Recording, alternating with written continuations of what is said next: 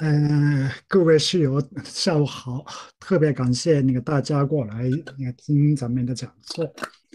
啊，今天这个讲座呢是那个东京大学东亚译文书院主办的一个系列活动的最后一次。啊，有关那个呃呃呃，对，那个东京大学译文书院呢，啊。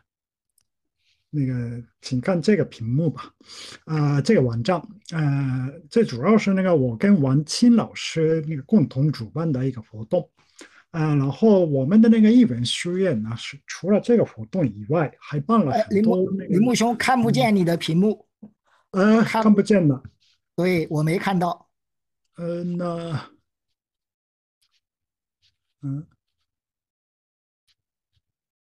哦哦哦，大概是我的问题，我已经把我的共享关了。行，您接着说吧。哎，没事儿。好的，好，好，那嗯，呃，这个我们的那个活动呢是那个紧张搞一下呃这个网站，呃，然后呢今天是那个特别荣幸能邀请那个华东师范大学中文系的李文坚教授呃过来给我们讲座。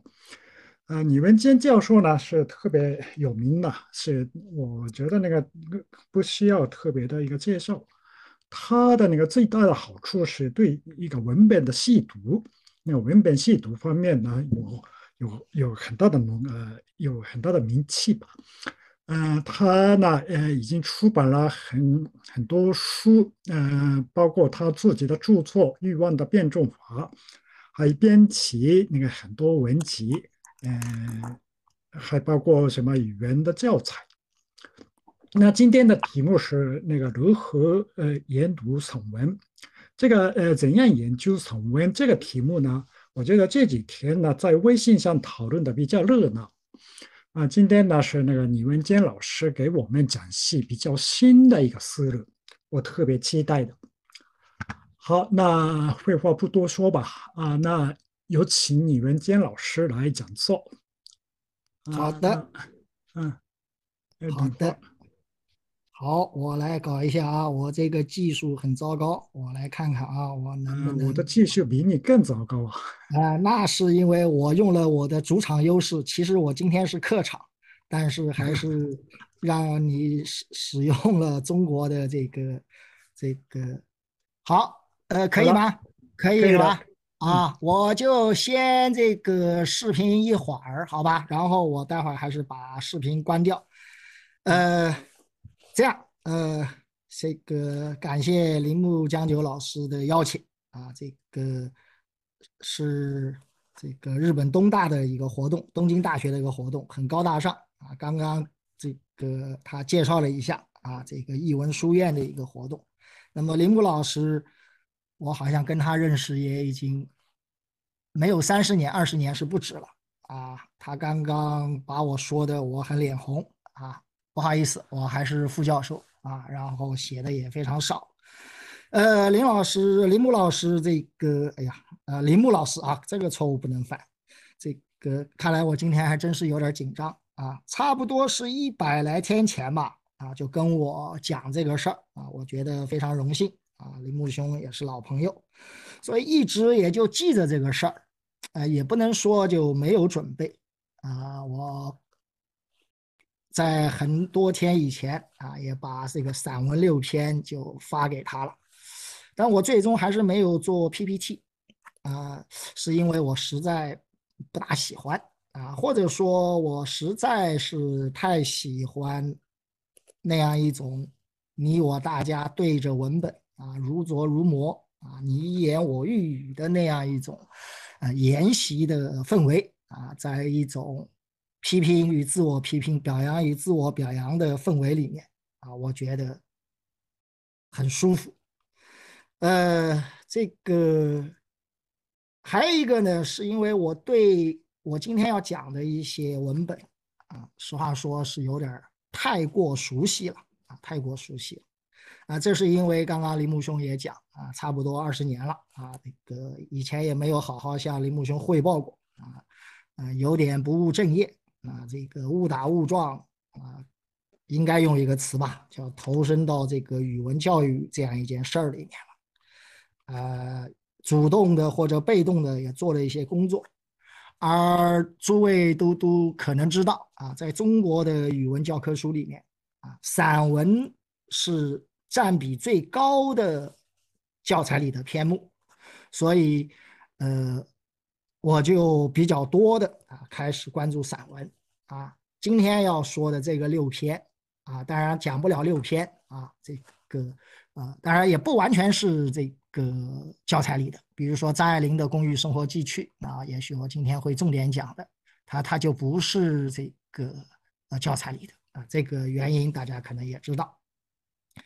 呃，因为太熟悉了，所以我再用 PPT 把流程确定下来，我会讲的很没劲啊，我估计大家听的也会很死板啊，我是特别希望有一种现场感、及时性啊。当然了，我我现在有点后悔，我觉得我现在还真是非常非常紧张，呃，但某种意义上来讲呢，我又蛮喜欢这样一种紧张感啊，我觉得这个有一种呃现场的课堂的氛围。那么今天也有一些这个国内的朋友啊来旁听，来莅临指导啊，这个也让我很紧张啊。但是呢，我今天的预设是大家啊。呃，主要的啊，这个受众啊，还是这个日本东大的这个老师和同学。呃，我的预设是大家都认真的读过了这两篇作品啊，所以这个国内的朋友如果对这两篇文本不熟的话，那你赶紧看文本啊，也许把这两六篇散文重读一遍，啊，要比听我讲的收获还要大。呃，我就把你们当旁听了啊，这个。言归正传啊，这个各位东大的老师同学，各位莅临旁听指导的国内的老师和同学啊，大家下午好。我们今天的主题是散文。当初林木老师跟我确定讲题的时候，呃，实话实说啊，我也在几个题目里面呃犹豫过啊，纠结过，但是这个最后还是选了散文这个题目。那么后来，事实上还有一次纠错机会啊，就是当我把我正好刚刚 出炉的、做好不久的，呃，张爱玲的《公寓生活记趣》的啊一个旁批评点发给林木老师指正，啊，林木老师第一反应是以为我要讲张爱玲的散文，啊，但是后来我想了一想，啊，这个我还是坚定的选择了今天下面要讲的内容。其中非常重要的原因是什么呢？啊，是我觉得现在的研究界啊，可能这个研究界还不仅是文学研究界啊，可能也不仅是呃人文的社会科学的研究界啊。我有一个直觉，就是热门的题目啊，大家都蜂拥而至，成果呢也是严重的智障啊。这个智障说到这儿，我要笑了啊，因为这个闹闹过一个笑话。我说的这个智障，呃，是借用的是，我把它打出来啊，呃，共享屏幕大家看得到吧？看得到，看得到，看得到，是这个智障啊，我我把它打出来，大家就看到了。这个是一个经济学的术语啊，这个呃，说的是一种经济的状况啊，这个。有一次我发言的时候用了这个词，结果这个有一个主持的老师啊，鼎鼎大名啊，我也一下子想不起他叫什么来，他听成了智障，大家明白了吗？智力障碍啊，不是这个意思啊。我说成果严重智障，就是热门的题目大家蜂拥而至，那么另一方面就是冷门的题目就门口罗雀，少人问津。啊，使得呢一直在低水平徘徊。那我觉得，在我们文学研究界，散文研究就是这样的一个情况。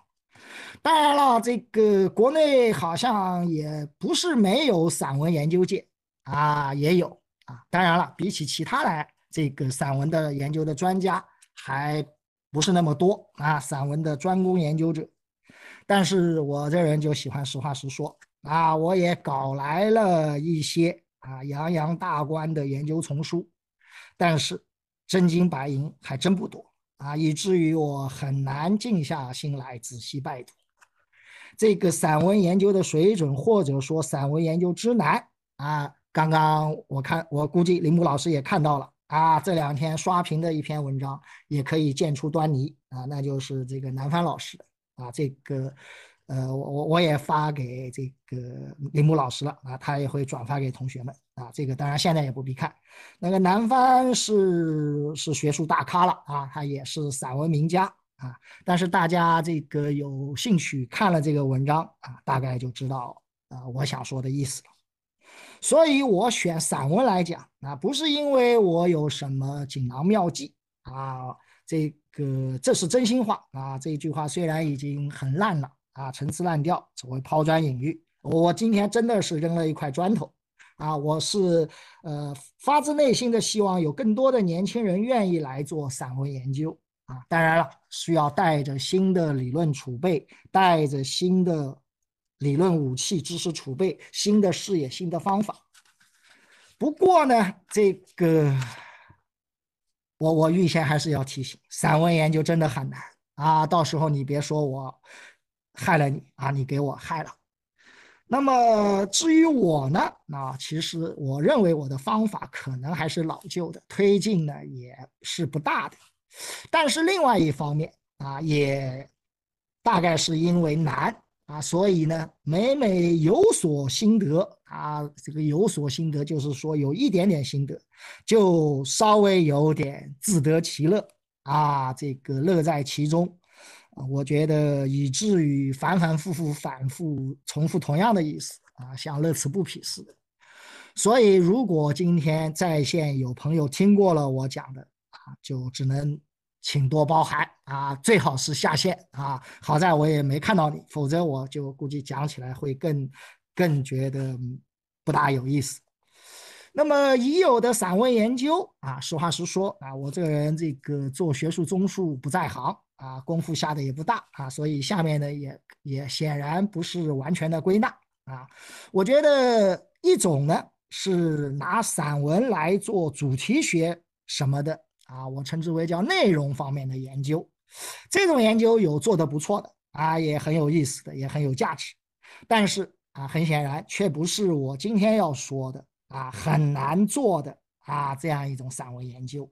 我觉得这个是把散文的文体、散文的表达形式不当回事儿的一个阅读和研究，或者说是把散文就是当成研究材料、当成素材了啊。我们知道，我们做作家研究的时候啊，会找这个作家的呃一些呃各种各样的这个这个材料啊，其中非常多的，我们会把啊，假如研究一个小说家，我们会把他的小说。看成是研究的文本，啊，然后他的那些散文呢，啊，就是研究的资料、研究的材料，啊，所以呢，呃，有些虽然是在研究散文，啊，他不是在研究小说，但是他把散文拿过来，啊，在我看来也是做一个内容的主题学方面的研究，那这样一种研究，呃，有有价值的，啊，但是啊，我说不是我刚才啊，我今天要说的这种散文研究。还有一种呢是作家啊，有包括一些，其实我们也很难说有专门的散文家啊，有也有不多啊，而且可能呃有不少专门的散文家，散文写的可能诸位也不大爱看啊。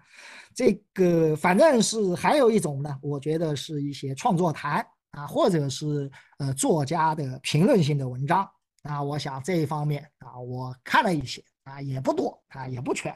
那大家这个我看到了，可能诸位也看到了啊。比比如说最著名的啊，这个是台湾的余光中啊，这个他关于散文啊有一些说法啊。这个先再顺便说一下，这个我看到的港台的这个呃散文的研究啊，也有一些啊，这个大体的状况呢和我们这儿也差不太多。好，我要说这一种。就是作家的创作谈，或者说作来自作家的这样一种评论性的文章呢，我觉得啊，有一些真知灼见啊，有一些真金白银啊。用我昨天想到的一个说法啊，以后我说我们写文章啊，首先要有含沙量啊，首先要有含沙量。这个有了含沙量之后，啊，我们再讲含金量啊，是这样。那所以我觉得还是有含沙量，甚至有含金量的。但是呢，这样一种文章呢，呃，也可能啊，我觉得趣味它比较单一啊，结论呢也颇为偏执啊。那么最大的问题是什么呢？那我觉得就是散文研究的啊，我要说的下面的一一条啊，最多的啊，就是停留于印象式的感悟，这个是这。个现有的散文研究的一个基本方法、基本状况，或者说基本问题，或者说基本毛病啊。那么其中最多的一种啊，大概啊，我们用一个词来说，就是一个鉴赏啊，是用这个呃文学欣赏的办法啊，甚至是中学语文教科书，那或者是不是这样的？但是在我看来，离它还不远的啊那样一种那样一种鉴赏。这个，这个怎么说呢？啊，那这样的一个研究，那呀，你看我就紧张。我记得我这一部分还写了一个开头啊，怎么我找不到了啊？啊，找不到了就找不到了吧。好，我就接着说了啊，下面讲的都没了啊，只有文本了。这个，我还是把视频关掉。这样可以不让你们看到，呃，这样一种一种状况，那我我觉得，呃，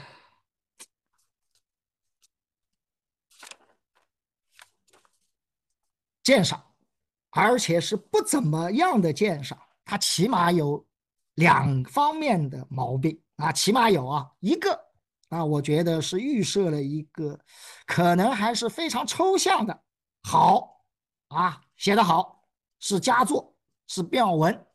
然后呢，甚至是还没有抓住这一篇文本的文本特点啊，或者用我们的话来讲啊，还没有读到这篇文章的真正的妙处，就开始这个发议论这样一种议论，我把它称之为抒情啊。这是一种。第二种。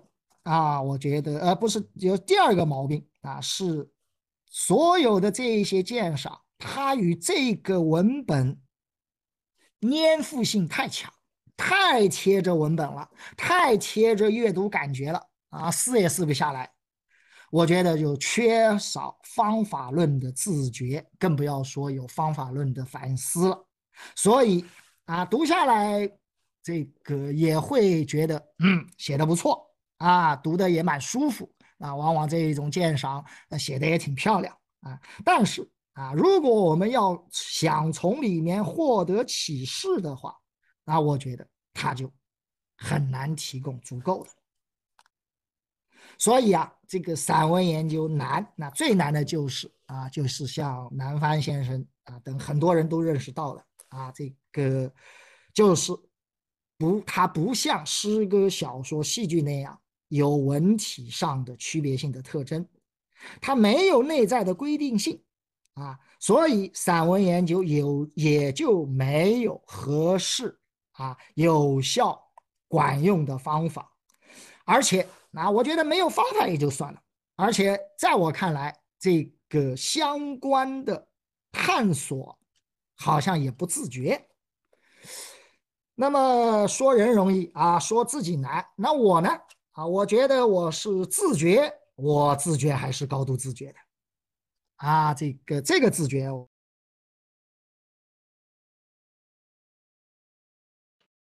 散文是一个大类杂类，缺乏区别性特征，那么怎么办？啊，我觉得，呃，说的朴素一点，就是我们要分而治之，啊，就是要。要发现发明散文的亚文类，啊，呃，现有的啊，这个散文的亚文类已经很多了啊，抒情散文、议论性散文、回忆性散文啊，这个老男人散文、小女人散文、文化大散文啊，还有啊，写景散文啊，诸如此类啊，我们这个呃很多也不怎么学术啊，而我觉得这样一种。已有的啊这样一种分类啊这样一种亚文类，都都要啊。当然了，这个也不是说就仅限于此，那不仅限于此有两个意思，那一个意思是呃要进行学术性的改造和提升。啊，要要把这一些分类之间的关系要搞明白，啊，还有一个其实我更强调的，呃，要从过去还没有的，啊，还没有人发明的，还没有人想到的那些维度，来对现有的这样一个大的散文的这样一种文类进行细的切分，这个是我要说的一个核心的意思。那么这个事情怎么来做？啊，就是我提交的那个这一次讲座的核心意思的前半句，就是从风格显著的具体作家作品入手来进行比较阅读。那么这句话，我想我选出这六篇来啊，其实就是这样一个做法。那么同时呢，我后半句后面还有。啊，是建议在着手研读之初，我这儿说了，更多的依靠传统的方法、个人的语感及直觉。当然，后面还有一句，啊，可能是我想的相对清楚一点的，就是更多的借助于叙述学等小说研究的方法，啊，小说研究的方法。这是我的一段话。啊，我还有另外一段话，这意思和这个也差不太多。啊，是我最近呃做的那个语文学本第四册里面有一个散文单元。啊，我说了这样几句话。啊，这个我给大家快速的读一下。啊，我说中国是诗的国度，也是文的国度，古代散文非常发达，却没有散文这个名目。啊，所以这。个南方老师一上来这个问题，我觉得可能我这样说啊，我这个也是借鉴了，甚至也请教了一些搞古代文学的朋友的说法啊。古代散文非常发达，却没有散文这个名目，所以严格的说，散文是是西学东渐之后现代文学它发明来的一个文类，而这个文类的发明呢，事实上又是被迫的。为什么呢？是因为小说、诗歌、戏剧之外的文学作品，它。都给归在了散文里面，所以散文的范围体式最为宽阔无边，所以带来的后果就是缺乏文类的内在规定性。这样一来，就使散文研究成了难题。那么另外一方面，大家也知道啊，自从五四时期，散文是所谓最先显示了新文学的实际的一个文类，这个在五四是很重要的。啊，是白话文最后取得优势的非常重要的一个根据啊，是所以是是证明白话也可以写出好文章啊，所以现代散文是佳作迭出，风格迭风格多样啊，所以我们作为读者啊，其实是很有福气的。那么，怎么才能把散文读得更好啊？实话实说。那我说了，我我说了，这个第一个就是要分而治之。那分而治之的这个做法带来的一个后果是什么？是要学会评赏不同散文的不同妙处。那么第二个，我说了，就是散文最自由、最个人，所以读散文就要用心读出散文背后的那个人。读出作者独到的经验感悟，散文最无定法。读散文就要首先注重读文字、读文气，注重穿透文本形式，读到思想内容。我这个后来写完了之后，也请呃一线的中学老师，我以前的学生来指教。啊，他当然了，这个学生对老师嘛总是说好话了啊，但是我这些学生也敢于在好话里面，呃，这个枪，呃，这这个想小小的怼我一下啊，说你老师你这个挂一漏万的说了个二三，说的是非常好，那第一句啊，读散文就要努力学会分而治之，学会评赏不同散文的不同妙处。他说这需要你写一本书啊，然后他就骂我啊。知道我也不会写。第二个就是说第二点是什么啊？第二点的话，这个读出背后那个人，读出作者的独到的经验感悟，然后读文字，读文气。啊，后面还有一句我经常喜欢说的：穿透文本形式，读到思想内容。他说这些的话不需要一本书的话，但是需要好几本书来进行阐释。这样一说，我也就很脸红了啊。所以接下来呢，呃，我想这个还是从这个六篇散文来讲起。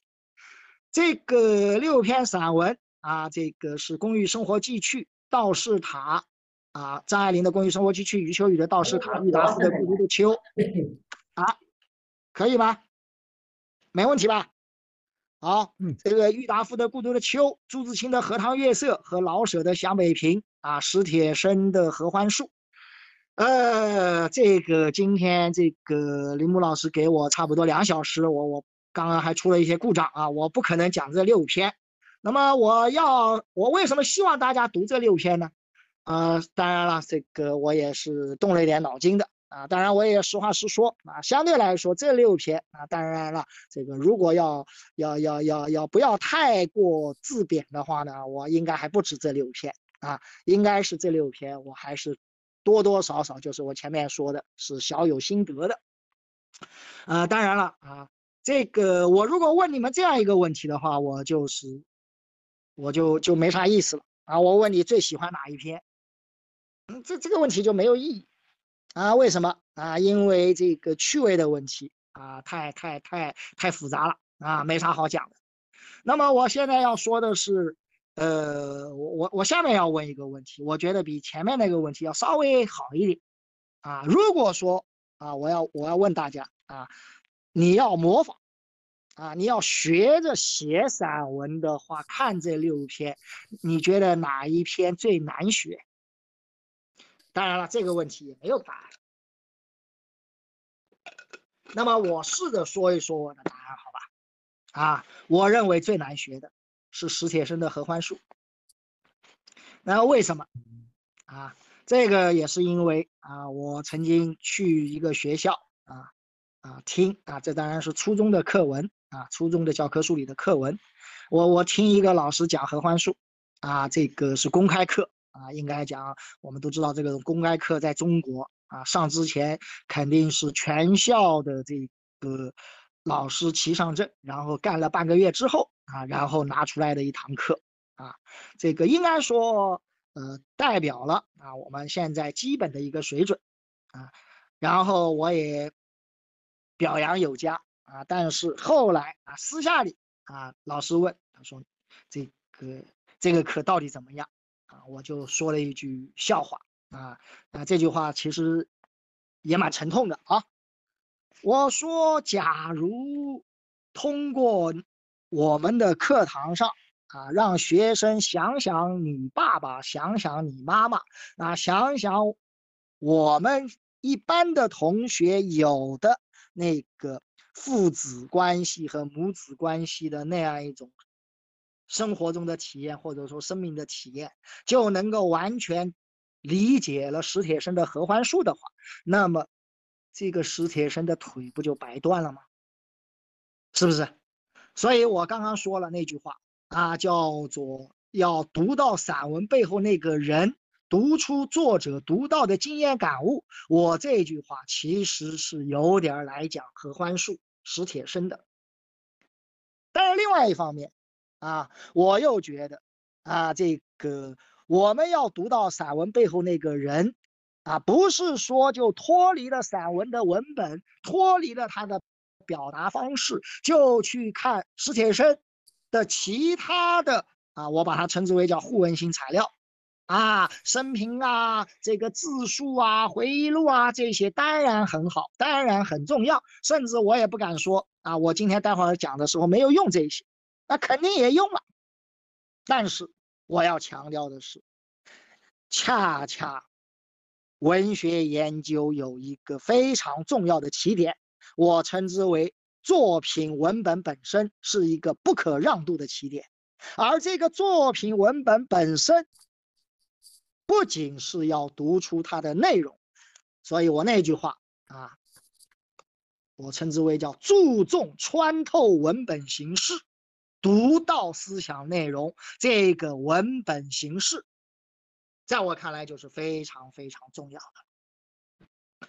这个史铁生的合欢树，呃，因为呃我写了半篇文章，啊，这个真是半篇啊。其实那篇文章我真的没有写完，呃，后来是重新去头掐尾，啊，因为截稿时间到了啊，所以我。重新换了头和尾，把它装成一篇文章了。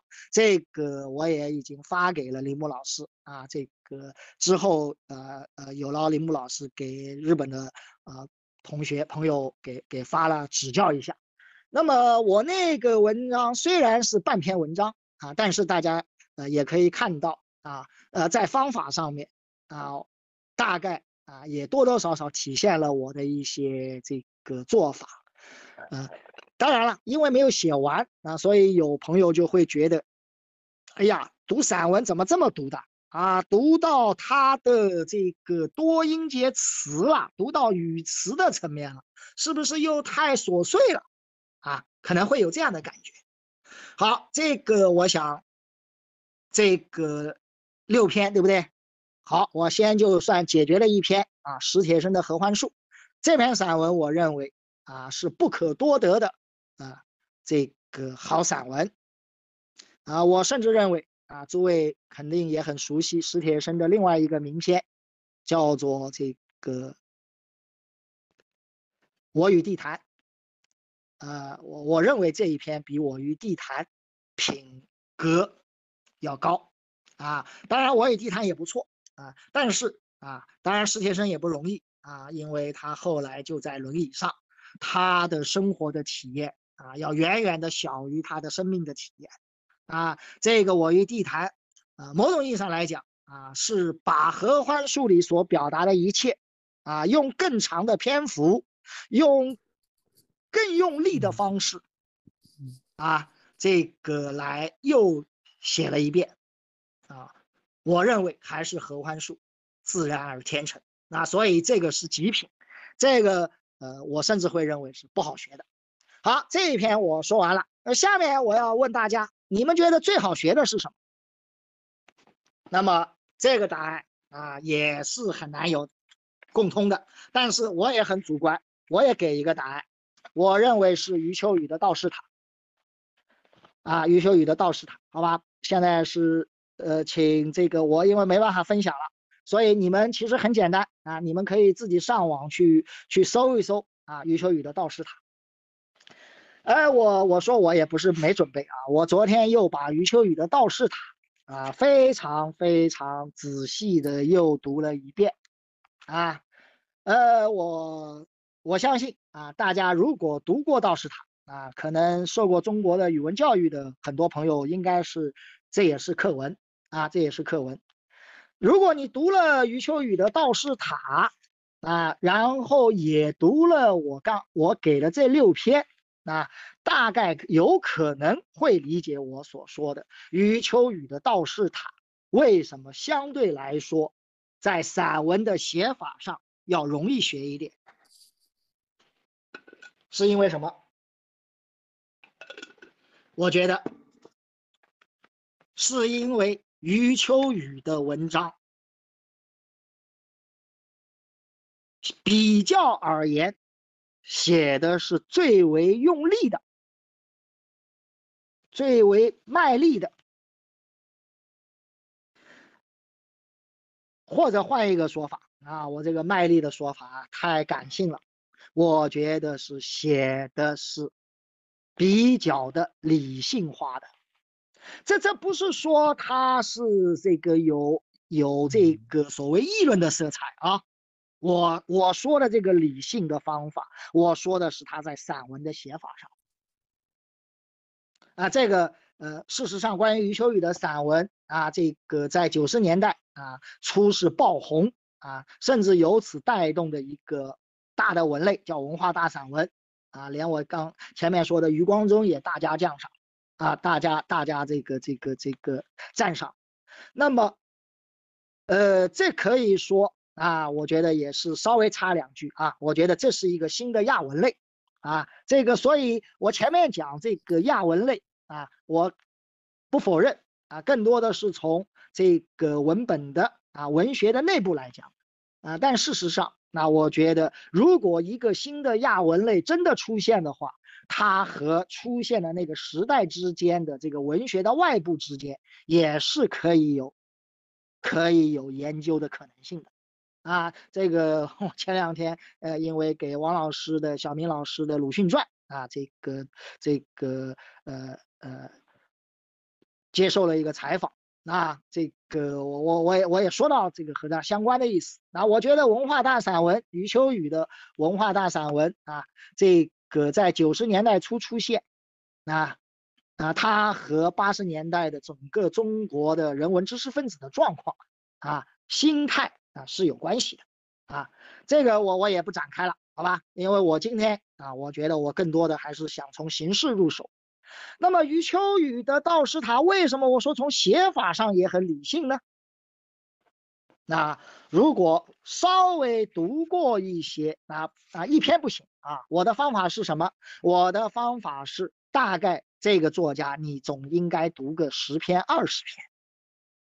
啊，当然了，呃，像有的写的短的啊，像我认为很重要的散文家毛尖的东西，你大概应该看到三四十篇啊，因为它篇幅都比较短啊。你读了三四十篇之后，你会对这个作家的啊，这也就是我扣一下题吧，我们今天讲的那个风格，那我觉得你对这个风格会有一些说不清道不明，然而我相信你是有感觉的，然后。在那么多篇里面，我觉得你要反思你的感觉的由来，要那这个反思是双重的啊，两方面的。那一方面当然是反思自己啊，反思自己的感觉。但是坦率来讲，反思自己的感觉其实是更困难的一件事儿。就像我说了，问你喜欢哪篇散文，这个其实是没道理好讲的。那当然也不是说呃没话可讲啊，我说这个道理啊是一个深层次的道理。这个反思，反思自己，其实我要说的这个反思，或者用一个词叫反刍吧，那是反刍你读的那么十篇、二三十篇散文里面，你要找出那么三五篇，甚至到最后到一两篇，你觉得相对来说最最典型的表现了这个作家风格的一个文本来。比如说余秋雨，俗话说，《道士塔》，我我不敢说是他最典型的。啊啊，为什么选他啊？是因为他也比较典型，然后他篇幅相对也比较短啊。这个，那么啊，我就敢说，《公寓生活记趣》啊，大概是张爱玲最典型的了。甚至我也必须老实交代，呃，要我再找《公寓生活记趣》这样的。张爱玲的散文，其实我找了，啊也不容易，啊是这样一个关系，所以风格呢就有点像维特根斯坦讲的这个所谓的家族的相似性，啊你说这一篇和那一篇有点像，那一篇和那和那和另外一个也有点像，但是你要说有一个共同的东西吧，有没有？我认为可能还是有，我大家以为我要说没有对吧？啊我说还是有，这个是什么？这个就是我这个文章里讲的第二个题目里的第二个关键词，我把它称之为叫文气，叫文气。这个实话实说，我现在也没有，这个也是我的薄弱环节啊，我也没有给文气下一个定义啊，甚至我连解释也未必做得很充分啊，我甚至会要说啊。什么是文气啊？你待会儿听下来就明白了。好，说回来，说回到道士塔，我要讲文气，我带着大家把这篇散文的前一小节跟大家读一下，然后时间关系，我连这个前一小节我也只能够读前三自然段。实话说，我昨天晚上就做了这件事儿，做完之后我又有点小自得。啊，当然了，这个自得的背后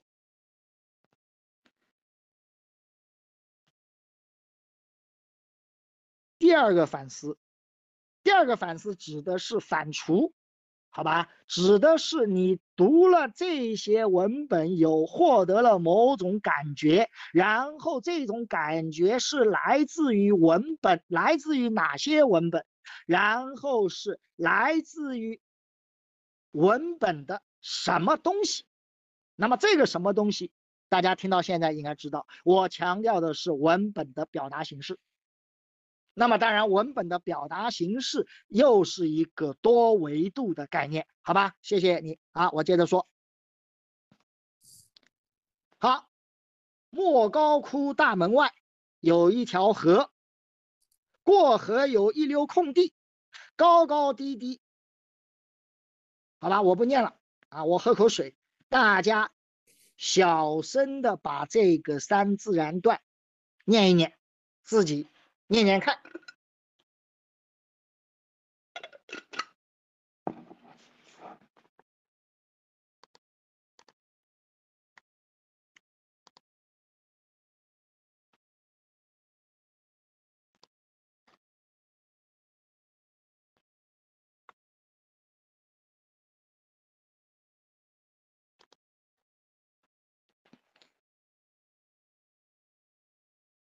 好。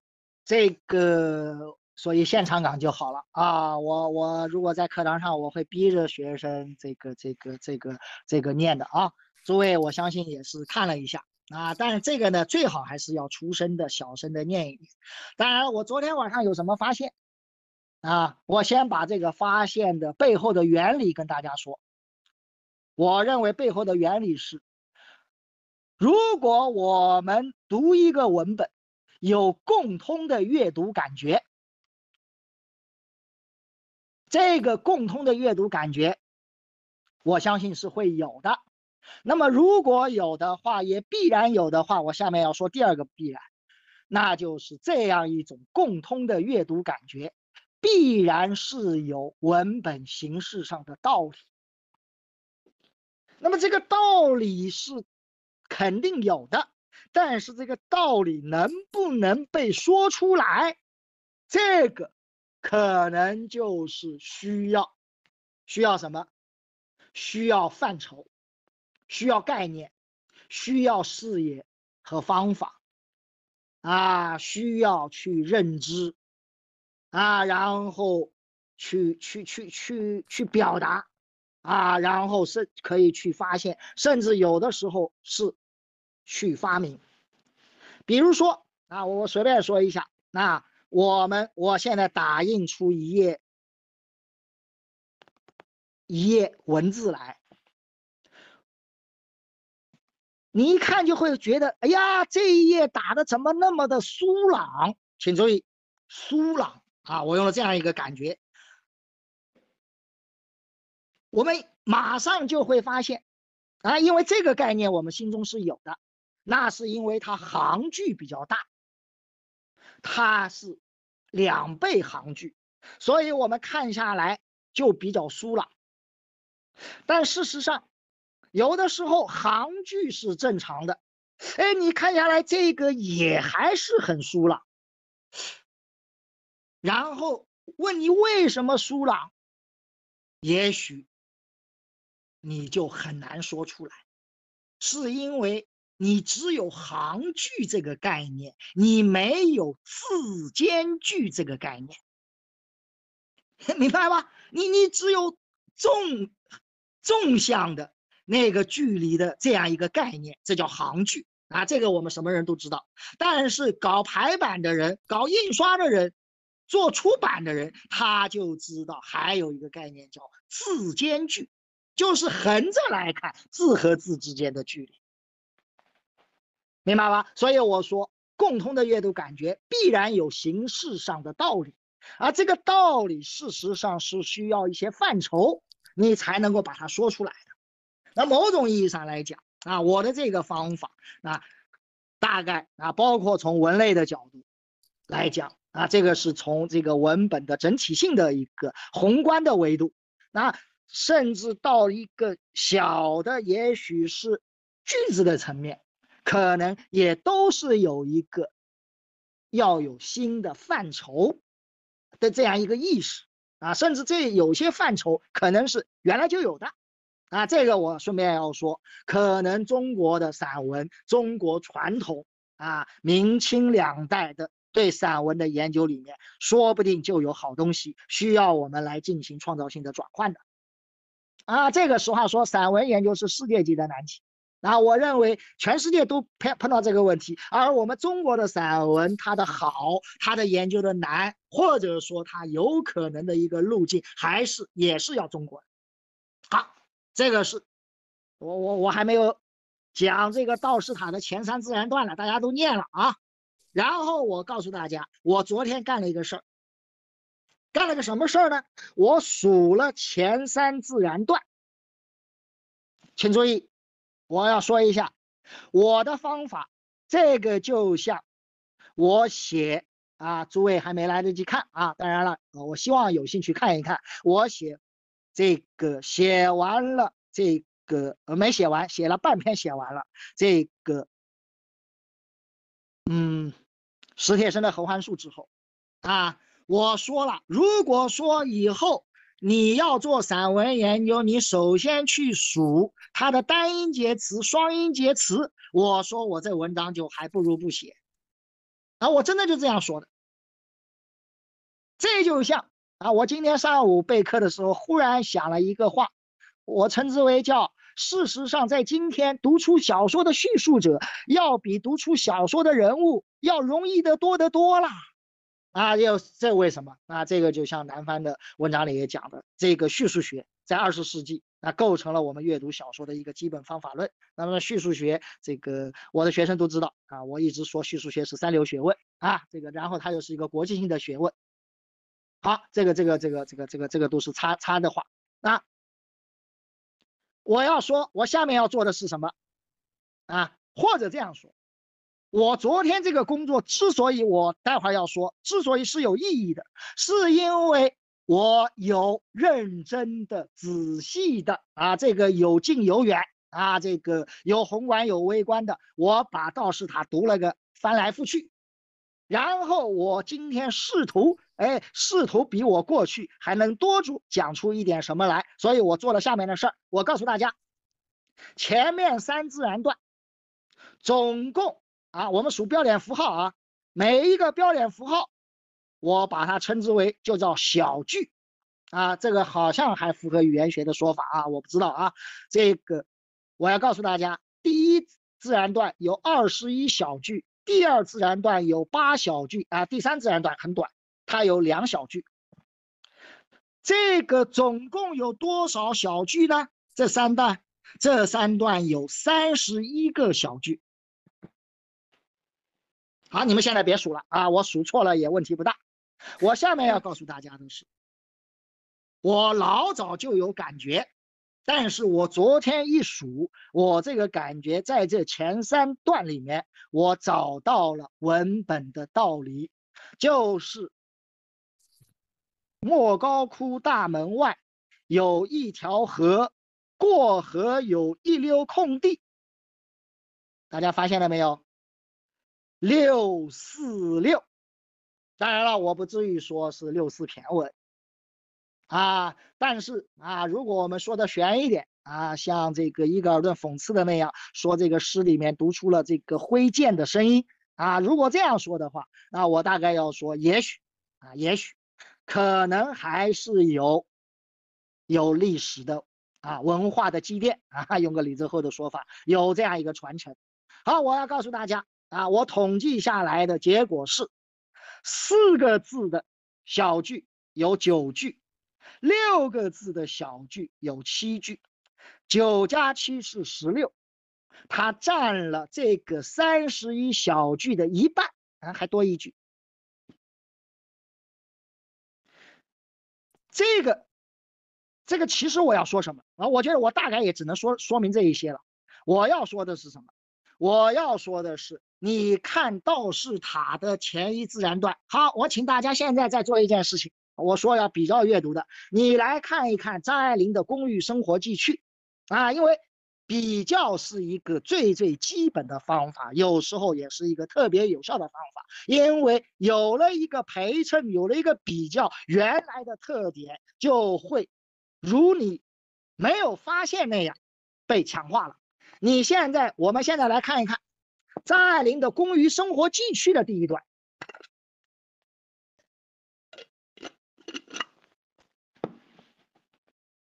读到我欲乘风归去，啊，这个我也不念了啊，我请大家看一看。我再喝口水。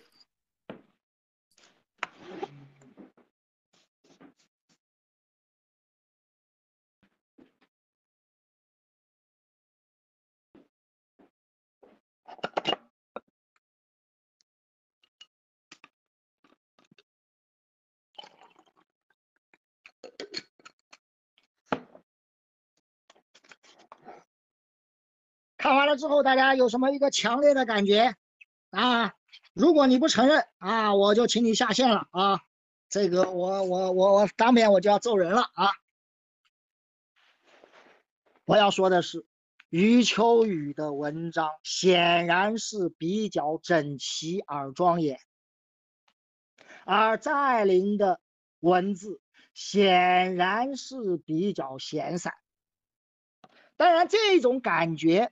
啊，是不是只是来自于这样的一个四六啊，长句和短句啊？不完全是。啊，比如说我们说余秋雨，那我觉得我们关于余秋雨的重要的特点，大体上都可以落实在这第一自然段来讲，啊，不是第一自然段，这第一部分来讲。大家看，余秋雨的散文里有一个我，张爱玲的散文里也有一个我，但这两个我的特点。那这个我刚刚说了啊，不能够是只是内容的阅读，但事实上，这个语言它是内容，而且内容是外显的，形式恰恰是内隐的，所以你想完全的不依靠内容，其实也是做不到的，而且也是不对的。啊，所以我说，你获得的阅读感觉肯定是既来自于内容，也来自于形式。但是我的方法是什么？我的方法是更强调它的形式。好，我们会发现，余秋雨的我，啊，这个这个就是大我，很显然的就是大我。它是一个上帝般的视角，当然说上帝也高了，反正啊。借助小说的说法，他是比较的全知全能，而且往往是带着一些全称的价值的判断，是不是？那么我们当然知道文化大散文为什么大，非常重要的一点就是有很多大词儿。大家看这一段，看到大词了没有？中国，是不是？这个王道士就是个王道士了，但是他给他的界定是什么？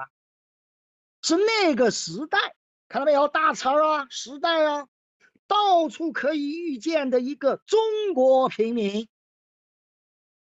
中国，下面还有把持着中国古代最灿烂的文化，看到没有？中国，然后文化，然后再往下看，倒数第二段。文化重在，然后还有还有民族民族悲剧啊，前面还有个形容词巨大，它能不大吗？最后一句，一个古老民族的伤口在滴血，你看到没有？大词儿，还有非常重要的，这个也是余秋雨的散文，那也要讲到一点内容了，非常重要的有一个很鲜明的。很显明的认知框架就是中和西，中和外，甚至在八十年代还把它置换为文明和愚昧的这样一个认知框架，是不是？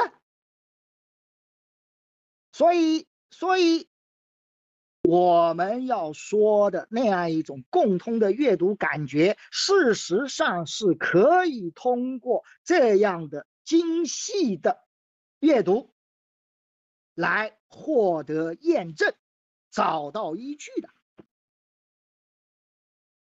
好，当然了，余秋雨的散文光靠这一招还不行啊，我稍微讲的快一点啊，我是为了帮助大家今天回去之后就比较迅速的啊，可以写一篇类似余秋雨这样的散文来啊。我认为他的第二个秘密是在他的第二段，第二段我把它称之为余秋雨，当然和他的上海戏剧学院教授也当过院长的这样一个。身份是有关系的。简单的说啊，是余秋雨其实是比较自觉的，把戏剧化的方法和小说的笔法用在了散文的写作里面。这个今天可能已经是呃，已经是大家都会玩了。但是在九十年代初，在八十年代末啊，我最早看的余秋雨的文化大散文啊，我评价更高的。啊，实话实说，我当时也认为写的很好的，是他的另外一篇写新加坡的，啊，叫这里真安静，啊，这个是当年我在收获上看的，那时候余秋雨还没有成名，啊，我我有时候凭着这个，呃，来认为我自己的判断力还行，当然了，我对我自己的艺术判断力其实并没有太大的信心。好，我下面稍微说一下，啊，大家看，王道士每天起得很早，啊，这个在第二节的呃第二第三段。啊，你发现没有？这个余这个余秋雨啊，这个很显然八十年代跟农民过不去啊。这个王道士就王道士了，他老是强调他农民啊，老农。然后他对壁画有点不满啊，你发现没有？啊包括后面我不念了啊，他达官的怎么样？我把它称之为余秋雨的散文，他的那种。高度的戏剧性的场景的呈现，通过小说的笔法，它带来的一个后果或者说一个效果是什么？它的一个效果是把枯燥的叙述或者说陈述换成了文学小说。我们用一个小说的概念叫做呈现。啊，或者有一个更朴素的说法，是一个描写，甚至他还进入人物的内心。啊，你我们再来看一下这个的，这个第二节的最后，你看他还是比较早的用了穿越啊。我昨天看，他说我今天怎么样，然后说住手啊，然后只见王道士转过脸来，你看没有？变叙述，通过想象。变叙述为描写和呈现。啊，第三段里面，你把中国圈出来，然后你就更显著的发现了这个中外的对比。好，我所以，我还要讲一下，请大家看到这篇散文的最后，最后一节第四部分。啊，第四部分，我顺便说，其实余秋雨也蛮，我觉得也蛮冤枉的。啊，很多人读完余秋雨之后，肯定会有留下这样一种印象，啊，这就是我说的共通的感觉，觉得余秋雨的文章最后不是感叹号，他就是他妈的省略号，啊，这个我给自己提提气啊，是不是？诸位，如果这个年轻的话，太年轻就不行啊，我知道余秋雨已经过气了。啊，但是呃，如果啊有过余秋雨十篇、二十篇的阅读经验的话，你肯定留下一个印象。我我这个时候我很暴力的啊，我很自信的，你肯定留下一个印象。余秋雨的散文的结束不是感叹号就是省略号，但事实上，起码对余秋雨来说，这一篇。我认为是余秋雨还比较典型的一个文本，《道士塔》它的最后它就是句号。但是我要说的是，你的那个感觉虽然文本上没有依据，其实你还是有道理。我顺便一说，我随便问一下啊，诸位，因为现在我认为把这个汪曾祺啊这个塑造成为了一个最大家了啊，坦率的讲。啊，我这儿插播一句，我认为汪曾祺的评价，啊，最近也有呃刷屏的文章啊，这个呃当然也有其他一些文章啊，我先说一下啊，以我从读散文的人的角度来看啊，当然了也包括小说，我认为汪曾祺的评价现在已经过高了啊，这个我这儿不展开。啊，我我要说的是什么？我要说的是，大家心目中肯定会觉得汪曾祺的散文里面很少用感叹号的，是不是？嗯。但是我要说，汪曾祺的散文也用感叹号的，啊，当然他用的是地方啊。汪曾祺的散文的确是好啊，这个我这儿今天不讲汪曾祺啊，我六篇里也没选他，是因为我对汪曾祺还还没有充分的把握啊，我以后可以试试看。好，我要说的是。我们看一下这个第四段，不只是我在恨，比我恨的还狠。中国的专家没有太大的激动，他们默默的离开了会场，走过王道士的圆寂塔前。实话实说，我认为这个结尾应该还是非常精彩的。当然了。换一个词，是非常精致的。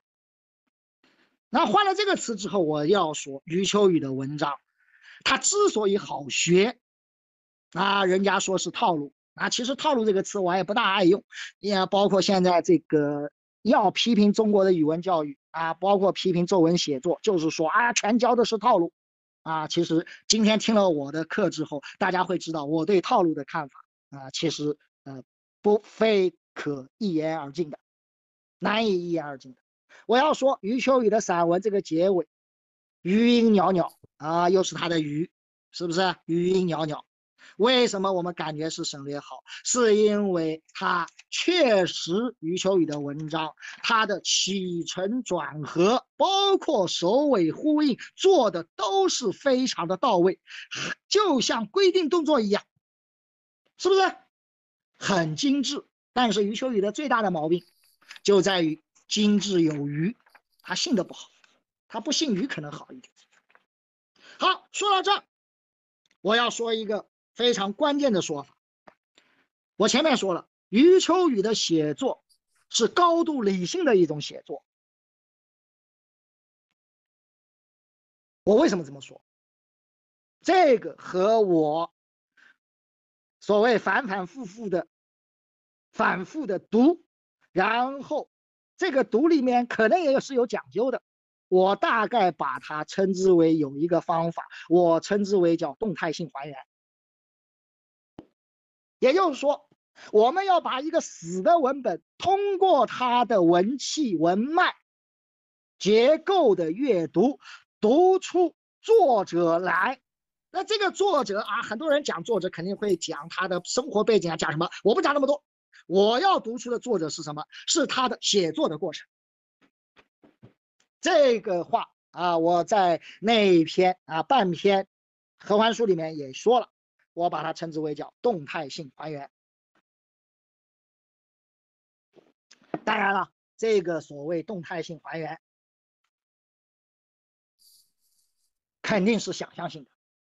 你把余秋雨叫过来，他肯定往五左右而言他的。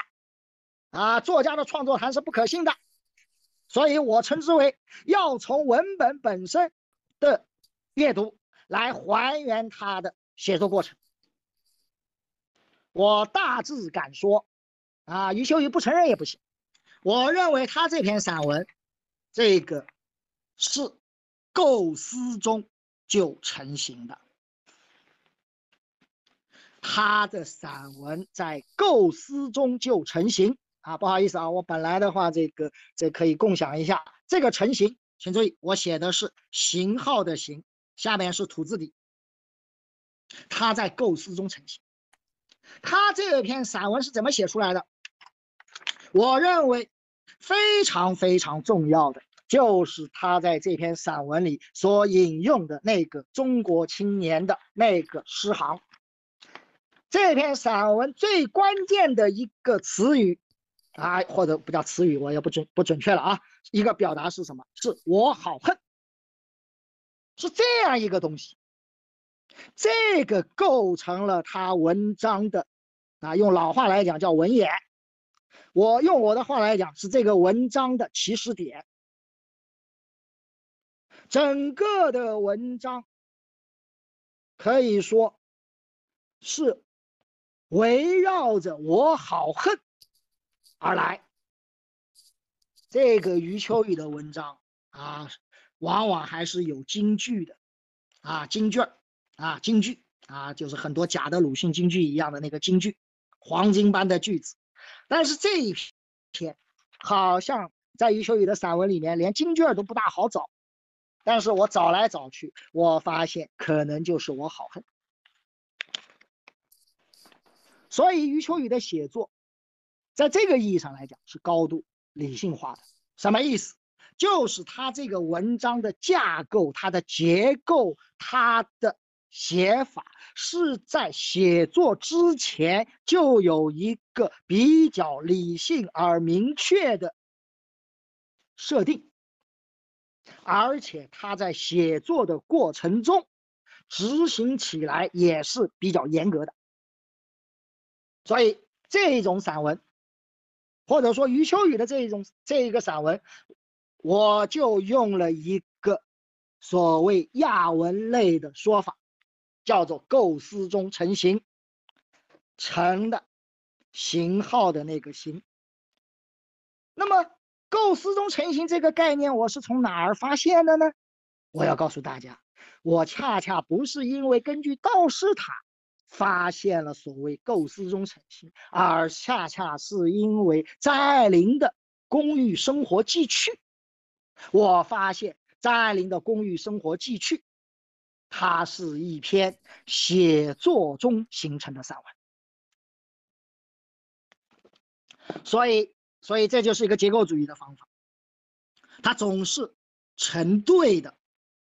张爱玲的这一篇《公寓生活记趣》，它是一篇写作中形成的散文。凭什么这么说？下面我带大家啊做一些做一些细读，好不好？哎呀，不好意思，今天我没想到关于道士塔花了那么多时间，好像时间不够了啊，不够就不够吧啊。公益生活继续，我的期待是大家已经读过了两三遍了啊，这个我所以下面我是按照大家已经读过两三遍的这样一个思路来讲，我首先要做的一个事儿，做了一个事儿是什么？我要带大家来看，它前面的五六段、五六自然段是怎么连起来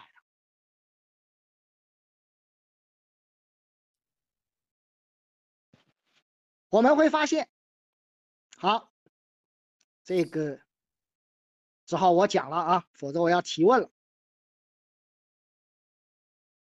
好，我们玩一下，我们玩一下，倒过来念。好不好？倒过来读，我们玩一下第八自然段和第七自然段是怎么连起来的。第八自然段是我们的开电梯的是个人物，大家看一下，我们的开电梯的是个人物，这第八自然段是怎么开始的？往上看，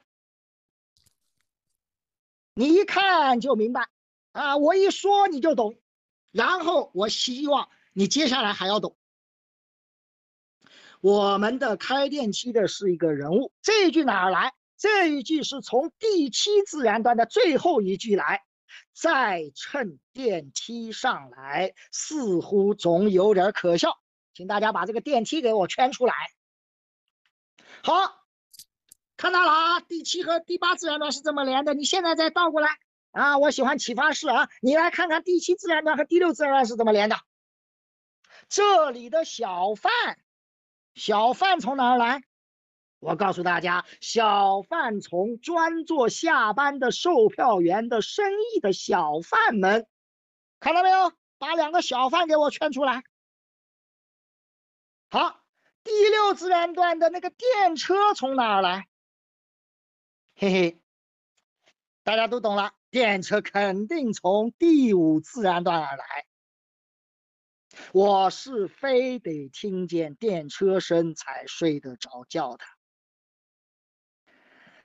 啊，淡淡的白条子便是行驶着的电车，平行的、匀静的、声响的河流，汩汩流入下意识里去。电车，好，下面第五自然段呢这个，我喜欢听是声，是声从哪儿来？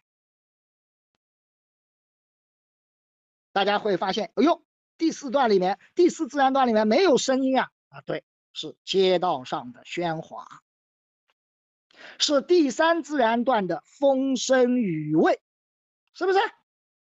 好，下面来了，下面到关键了。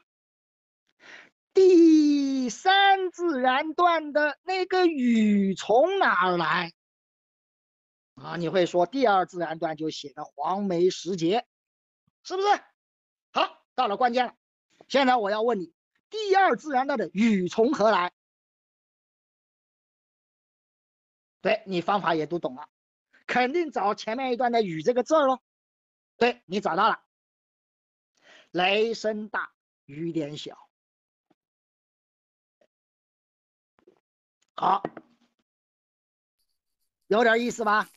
啊，从来没这样读过啊！你现在顺过来读一下，你看它是怎么连的。我要告诉大家，张爱玲的这篇散文，我要讲文气的话，我要说张爱玲的第一口气相当的长。第一口气到哪里？到第十二自然段。啊，强弩之末是表现的很明显的。张爱玲其实是很不情愿那一口气断掉的。第十二二自然段最后一句，仿佛要询问九次好些了吧？到了这儿，这一口气才断掉了。所以我说的那个文气呀，还真是就是气啊！当然了，光是这个不行啊，我肯定要把它包装的很形而上。啊！但是我要说，啊，这个呢，后来也是我的学生啊提醒我啊。实话说，这文章我早年就看过，啊，这个我也发给了这个铃木老师，啊，是我的老师钱固荣先生，在他年轻的时候写过一篇论节奏，啊，所以我觉得这个文气肯定和节奏是有关系的，啊，按照钱先生的说法，这个节奏就和人的呼吸是有关系的，啊，所以，所以我我前面还没有说。啊，你如果要还原余秋雨的写作姿态，啊，这个这时候视频就好了。我要我要有带点表演性，我要告诉大家，余秋雨的散文写作的时候，他就是端着的；张爱玲的散文写作的时候，就是躺着的，哈哈，对不对？那么余秋雨的端着是真的端着。我称之为余秋雨的散文。如果你不上齐横膈膜的话，哎，这就像我们有时候要唱一个歌，唱一个要发一个什么音的话，你不把上横膈膜上齐，你不把自己激动起来，你是抒不了情的。所以余秋雨肯定是需要上齐横膈膜的，这就叫写作姿态的一个还原。好，回来，回来，回来，回来。我说张爱玲的第一口气。当然了，张爱玲再牛，我要补充一句：我们写文章，从总体上来讲，从根本上来讲，它还是一个有意识的行为。所以张爱玲太再牛，她的第一口气到了第到了九次好些了吧的时候，也必然的断掉。而张爱玲的第二口气，其实就没有第一口气高明了。她的第二口气和第三口气。这个分段就比较容易了，这就是我们中学语文老师讲的，怎么分段？看句，看段首句，往往议论性的句子可能就是一个字一个段落的开始。我们看一下第十三自然段开头，恐怕只有女人能够充分了解公寓生活的特殊优点，以及第十六自然段公寓。是最合理想的陶氏的地方，你你会发现比较有意思啊。我们再看一下啊，公寓是最合理想的陶氏的地方的第十五自然段的最后一句，是不是？很显然，张爱玲还是很想让他这一口气长一点，但是他没办法啊，他就只有这么长。然后第十六自然段啊，到最后啊，所以我我今天没有这么玩啊，我我以前经常这么玩，我是要请学生来，请我的学生啊来分段的公寓生活继续可以分三个部分，你会怎么分？我我我很高兴的告诉大家，现在我这个题没有难度啊，绝大部分同学都分得很好。好，下面回来了，回到了第一段的雷声大雨点小。我要提醒诸位的是，提醒诸位的是什么？雷声大雨点小，有真的雨吗？下了雨吗？啊，我知道前两天东京下雪了啊，今天上海阳光很灿烂，没有下雨。我要告诉大家，公寓生活继续，雷声大雨点小，这一个表达也没有下雨。这个雨它就是一个能指，就是一个。阴，雷声大雨点小是一个俗话说呀，是一个俗语啊。然后雷声大雨点小，由这个能指这个，我说了啊，散文的研究可以借鉴一点小说研究的方法。这个很显然，用一个词啊，高端一点叫能指的自由滑动，这个就是意识流小说的基本的特点。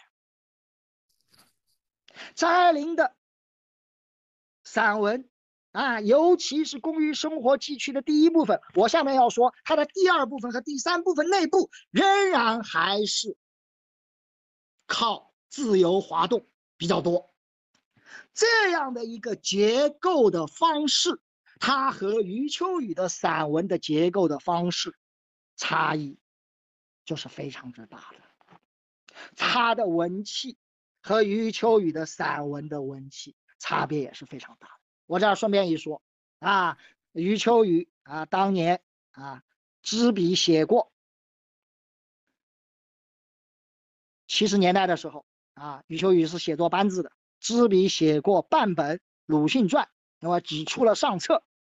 这个《鲁迅传》我有啊，我当时啊，这个以前上课的时候，我把《鲁迅传》的第一自然段和刚才我们读的这个道士塔的第一自然段摆在一起一读，哎呀，几乎所有的人都发现，哇靠，在表达方式上如出一辙。所以，请注意，我余秋雨不是很不承认吗？啊，文革中他是写作班子的吧？我认为我这个方法可以内证，啊，通过通过对文本的这样一种共通的诉诸于共通的，请注意，我称之为叫。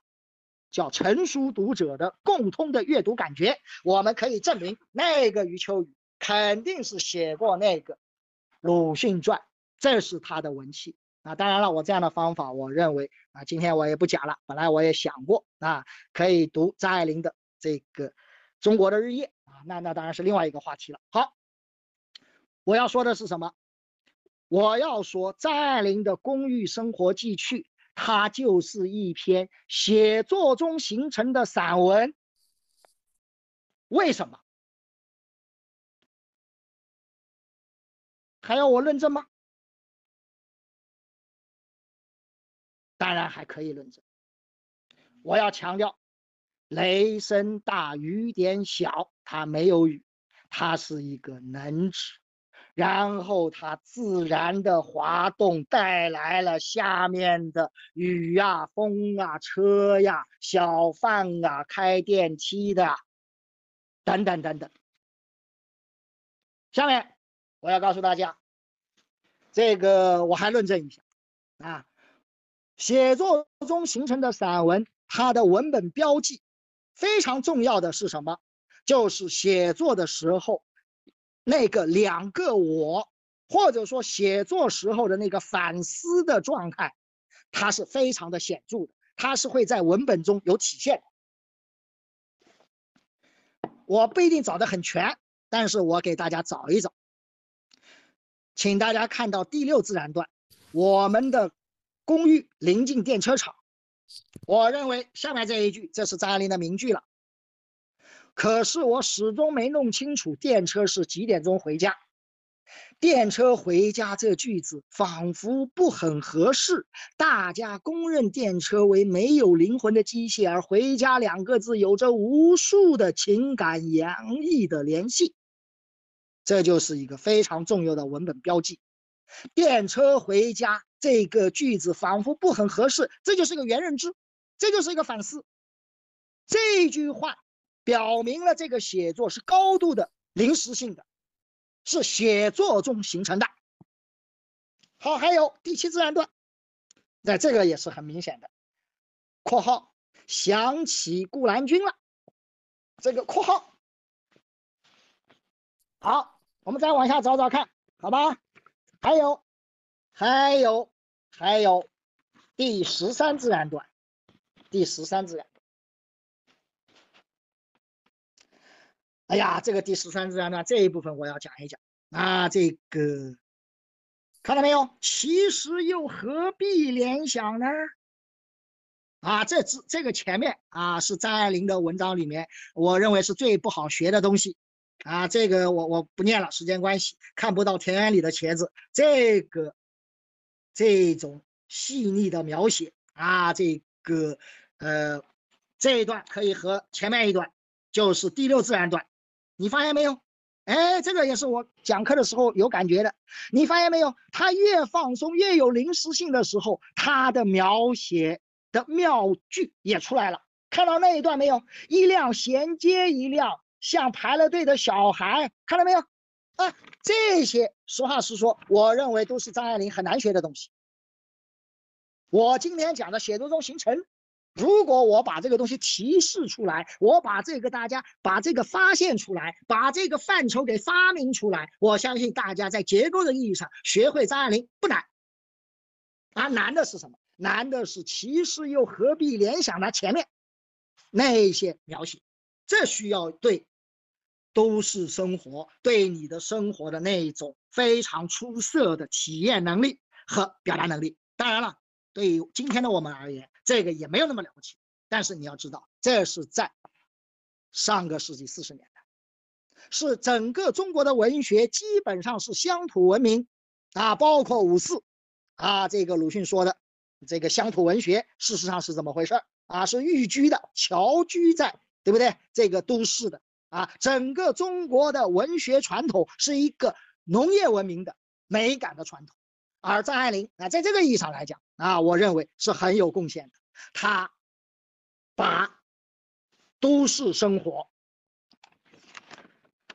充分的体验了，而且充分的美学化了，而且在公寓生活地区里面，你们发现了没有啊？我们看到第第这个呃第五自然段。你会发现，他还在挑战着一种农业文明的那样一种意象的传统。他说：“比我较有诗意的人在枕上听松涛、听海啸，我是非得听见电车声才睡得着觉的。”好，这是一个插叙。好，我下面要说的还是写作中形成我的依据。那下面还有一个当然，当然啊，刚刚那个其实又何必联想呢？然后一个当然，当然家里有厨子什么什么，这个当然。啊，我说了，这在张爱玲的文字里面是经常有的，我称之为叫“当然一下前功尽弃”。啊，这个在张爱玲啊，甚至包括在钱钟书的这样一种散文里面，啊，我用了一个俯拾皆是是有点夸张了，但是是很多的。好，我说了啊，这个是写作中形成的标记。然后还有第十五自然段提起重置之类。这个提起在哪里？文字本身是没有的，是在作家的思绪里面。这就像二十自然段里面说谈到功德心，功德心谈了吗？前面，嗯，好像也没有谈。这个说明什么？我就说了，写作的时候思维是高度活跃。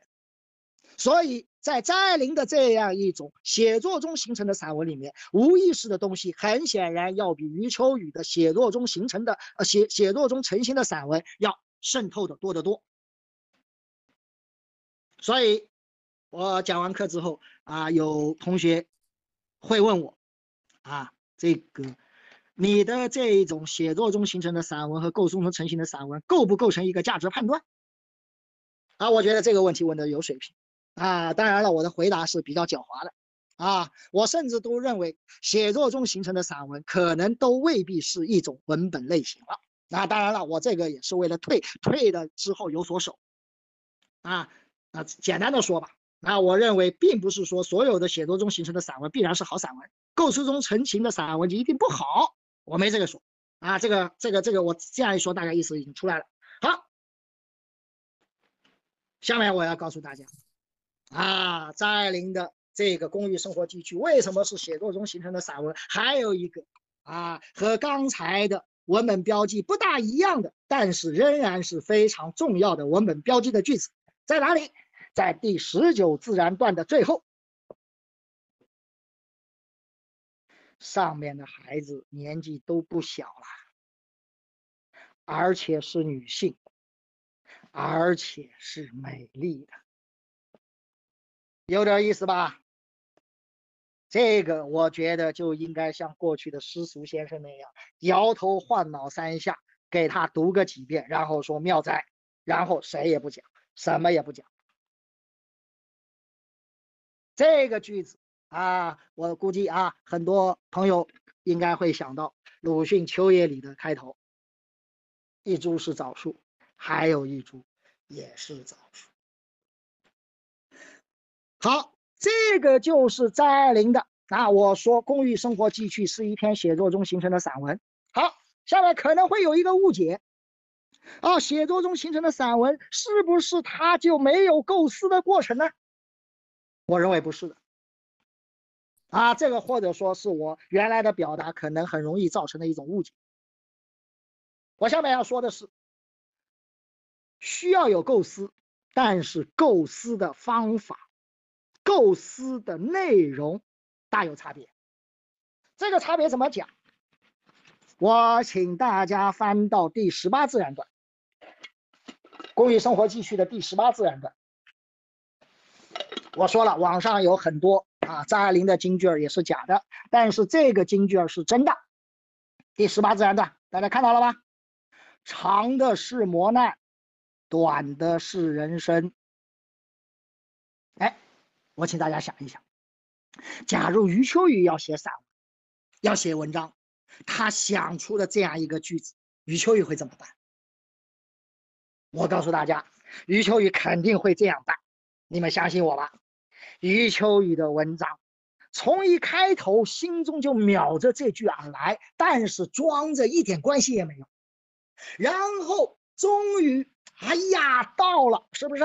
然后余秋雨装着啊，到了吗？对不对？然后好像没关系，然后就走了。然后事实上，好，我要说的是，啊，我用刚才用了文学性的方法来讲啊，我觉得余秋雨很可能、很显然，甚至是必然的会把文章。结构的文言就做成京剧，而张爱玲呢？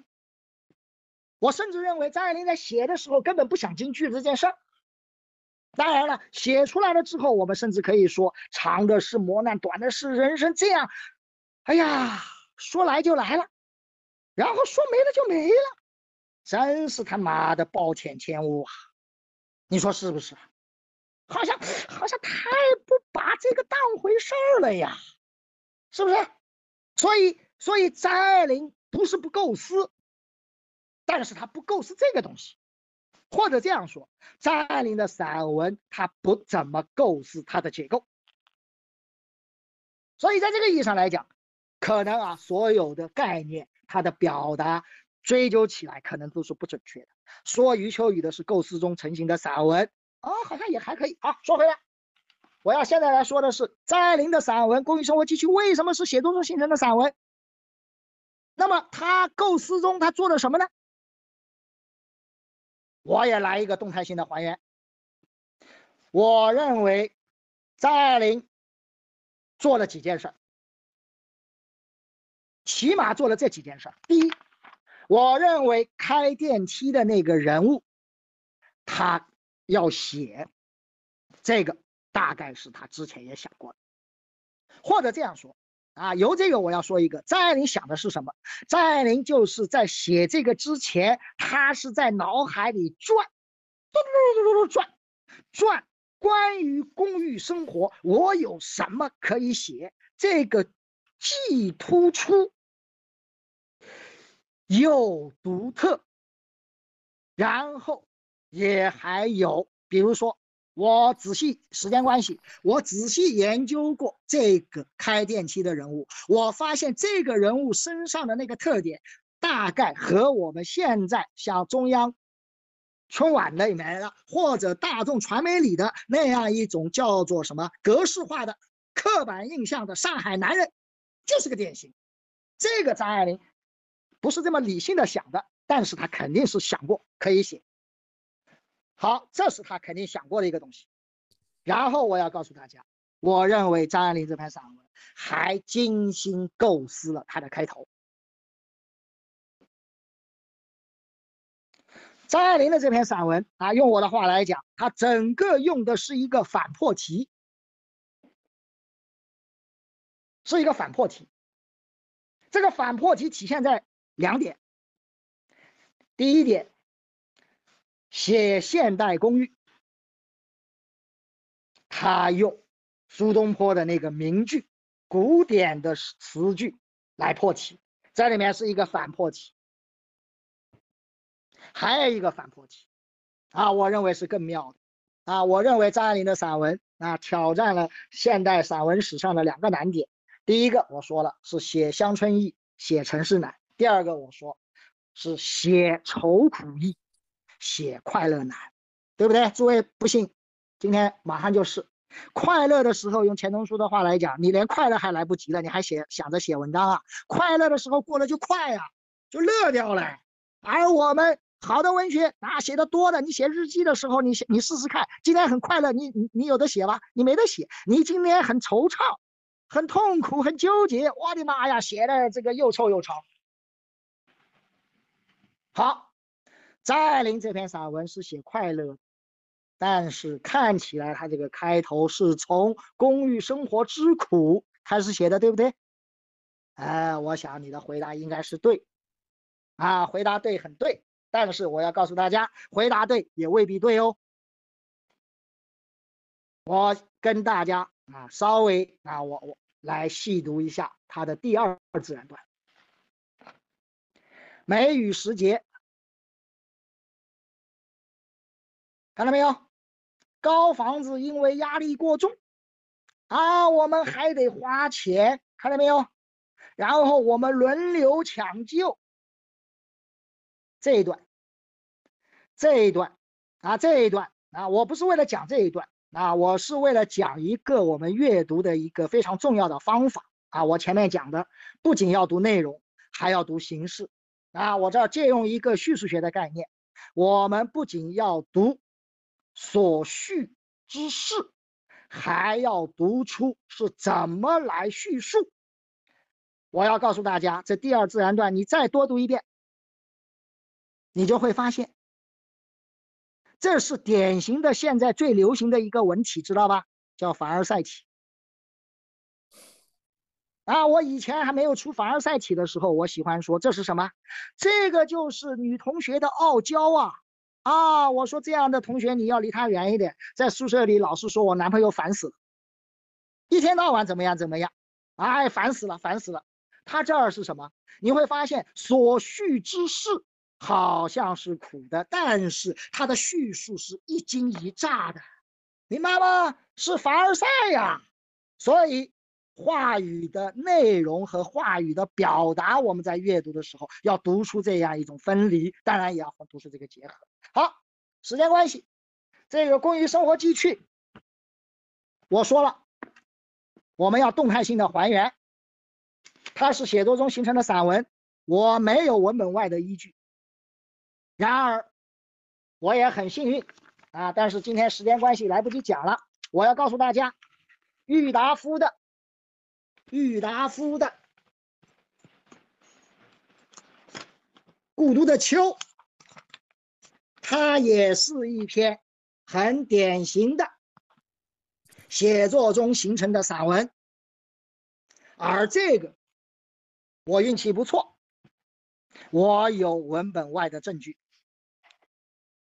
本来我今天如果可以视频共享的话，这个证据你们就可以看到白纸黑字。但是我相信你们相信你相你们都相信我的人格，所以我下面啊给大家念几段啊，这个这个我看到的是浙江文艺的1986年10月的郁达夫日记集啊，他其中收了郁达夫1934年8月15号到9月10号的故都日记。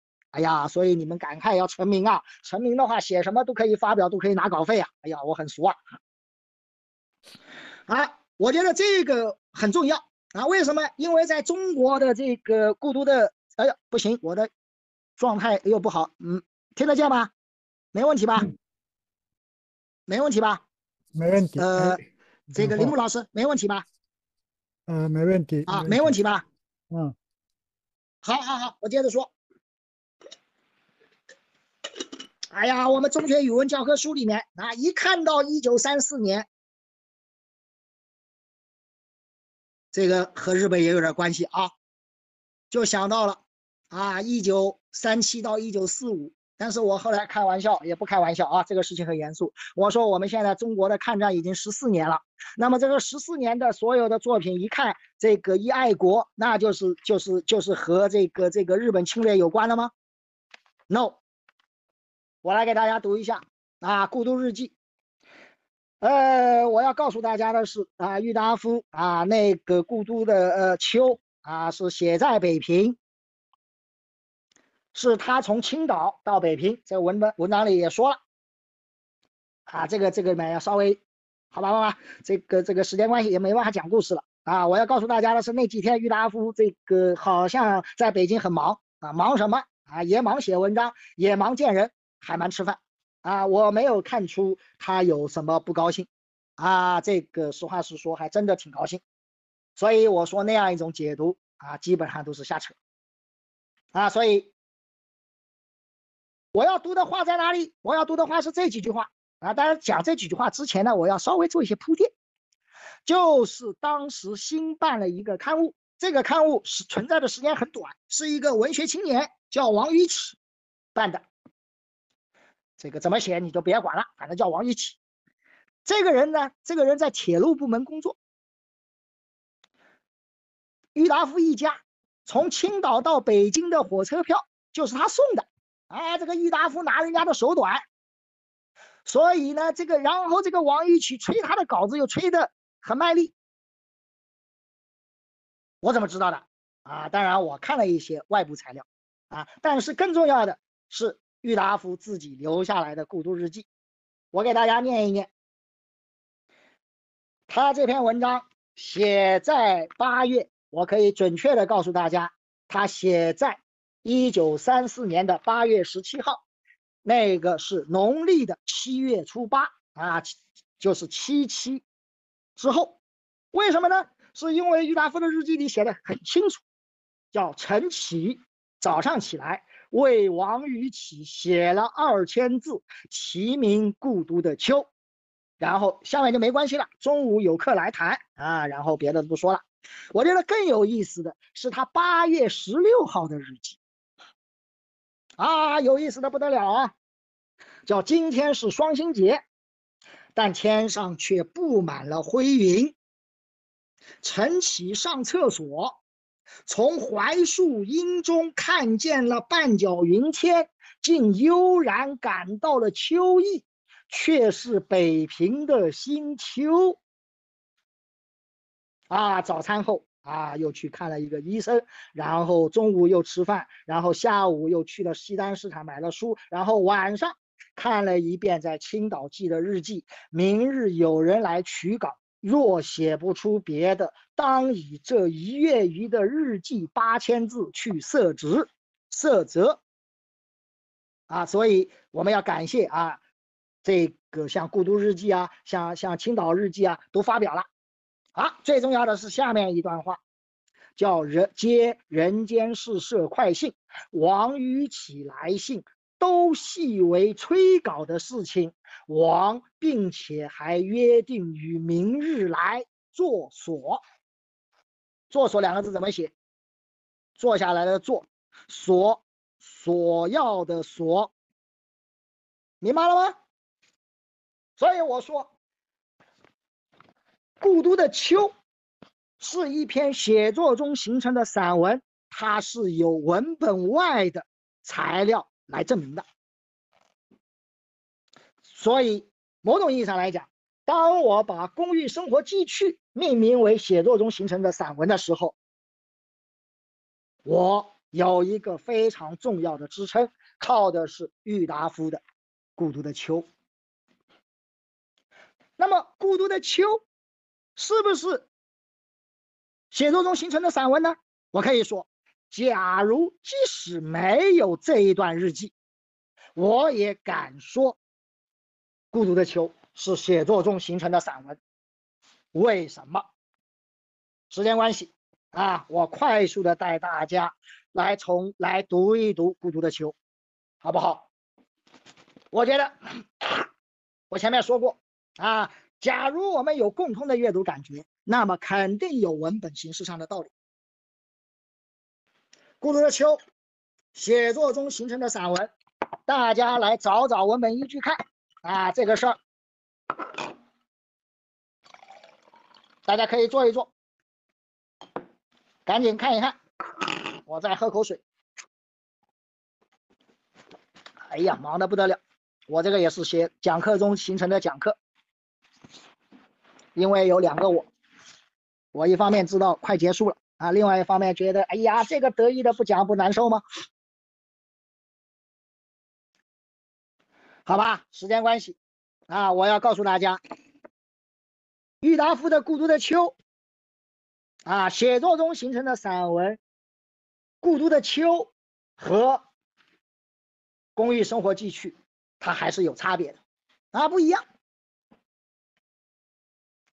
好吧，这个有点难，我们讲一个容易的先，啊，接着玩花的啊，大家看一看。看一看老舍的《想北平》，好吧，都看过了啊。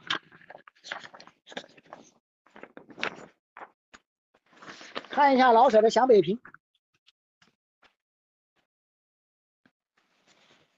如果没看过，大概就不行了。看过的话，你认认真真读一下前，因为如果要这个这一篇散文要分段的话，就太容易了，是吧？前面三自然段。就是第一段，然后最后一句好，不再说了吧，要落泪了，真想念北平呀！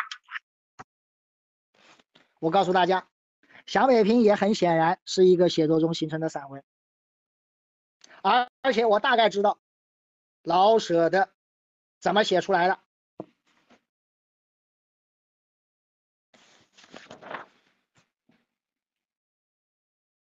大家看一下最后一句。啊，我的网络又不佳了。好，不再说了吧，要落泪了，真想念北平呀。不好意思啊，这个我这样一讲有点对不起老舍啊，但是我相信我说出了他心中的某些真实。老舍嘴上说的是，也确实是心里说的是。好，不再说了吧，要落泪了，真想念北平呀。我告诉大家，老舍心里还有一句话说：我的妈呀，终于写完了。啊，我为什么这样说？是因为你看一下开头，设若让我写一本小说，啊，一直到可是我说不出来，啊，我称之为老舍就是把他的一个写作时的写作过程中的心理活动，把它给写出来了，我称之为他哇哇乱叫。就是说，哎呀，我写不出来了，哎呀，我不知道怎么写啊，我说不出啊，我写不出啊，哎呀，其实其实写着写着就出来了，所以我告诉大家啊，以后大家可以硬写啊，那写着写着就出来了。那么想北平啊，时间关系就提到这儿啊，回到孤独的秋，回到孤独的秋，我说了啊，他的写作中形成的标记。大家应该找到一些了，我找两个最绝的，好不好？啊，我自认为最绝的啊，也许你已经找到了，一个是北国的槐树，那是第四自然段，看到这一句吧，像花而又不是花的那一种落蕊，看到了啊？还有北方的果树这一段到秋来也是一种奇景，像橄榄又像鸽蛋似的这枣子坑看到这一句了啊？你会发现这两句打眼一看像一个什么样的修辞，对不对？但你仔细一看，哎呀，我的妈呀，还真他妈不是修辞。因为它还没有被修辞格化，它还没有整整理出一个格式，像花而又不是花，像橄榄又像鸽蛋似的，你发现了没有？你发现了什么？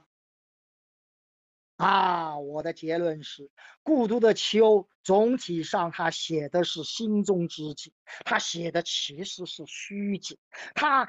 脑海里仿佛有那样一个景致，然后他努力的用他的语言把它给描摹出来，所以才会有这样的句子：像花儿又不是花，像橄榄又像鸽蛋似的啊！如果碰到一个差的语文老师，对不对？你千万不能这样做啊！像花儿又不是花，那么我问你，到底像花还不像花？回去重新改了再来，那要打老师了，对不对？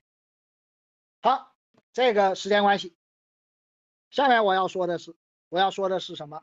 孤独的秋，你会发现它在结构上，它事实上不像张爱玲的第一口气，它是高度的理性化的。为什么？这个，如果我们看了《孤独的秋》，会知道，这个郁达夫用的是一个几幅图，然后把它给连起来的方式，把它这个文章写出来了。它的结构是高度的，可以说不叫高度的话，它也是很清醒的。我们看关联词语，北国的槐树也是一种，秋蝉的蝉声更是北国的特产，还有秋雨类，还然后北方的果树到秋来也是一种奇景。你会发现这些，它很显然。靠的是什么？靠的是这些也呀、更啊、还有呀、也呀这样的逻辑性的关联。但是我要告诉大家，《孤独的秋》作为一篇写作中形成的散文，它更有意思的、更大的秘密在于哪里？我称之为它是靠文气而成文。为什么这么说？首先，我要跟大家讲这一句，这一句我们过去把它讲成是文言是对的，叫北国的秋却特别的来得清，来得静，来得悲凉。我们用一个最土的方法，我们也比较一下，我们也替换一下这一句。如果把它的意思说的白一点，很简单啊，来的清静悲凉啊，对不对？这不就这不就结了吗？郁达夫不揍你才怪，特别的来得清，来得近，来得悲凉。我告诉大家，你不信你试试看，《孤独的秋》你是怎么念，想念快也不成的。他的这个文气就是缓慢。好。哎呀，关于孤独的秋的节奏，哎呀，有多少文章都写了，但是在我看来都是抒情，没有用的，nothing。我要问的是，孤独的秋到底是一个怎么样的慢的节奏呢？时间关系，我也来不及问了。我要给大家念一念，你然后就知道了。草木凋得慢，空气来得润，天的颜色显得淡。秋的味，秋的色，秋的意境与姿态，总尝看不饱，尝不透，玩赏不到十足。说到了牵牛花，你看这个说到了就是那种我们标记啊，这种都太 low 了，都不用再说了啊。我以为蓝色为佳，次之淡红色最下。还有秋雨嘞，北方的秋雨也比南方的下得齐，下得有味，下得更像样，懂了吗？有感觉了吗？我要说的是，古德的秋，郁达夫在写作的时候有一个很显然的内在的节奏，是慢三，是蹦擦擦，蹦擦擦。你会发现，他如果不到最后那个擦，他是不爽，他必然的靠那个蹦擦擦，靠那个地方为止。我刚才说了啊，文本外的材料已经充分的证明，它是一篇写作中形成的散文。这个看来你们不知道有没有受过约稿啊？如果林木老师让我要写一篇文章，我答应了的话，我如果只写的很短的话，林木老师肯定会觉得我是在敷衍他。所以怎么着我也得写到两千字，对不对？所以郁达夫这个文章一上来，你会发现它就是秋天，无论在什么地方的秋天总是好的。可是啊，北国的秋，你会发现没有？他就是把它拉长，而这样一种拉长到文章的最后也还是这样。我们看它最后一段，秋天，这北国的秋天，若留得住的话，我愿意把寿命的三分之二折去，换得一个三分之一的零头。我的妈呀，三分之二、三分之一都是八个字啊，对不对？分分都是肉啊。所以它整个就有一种补充式的结构。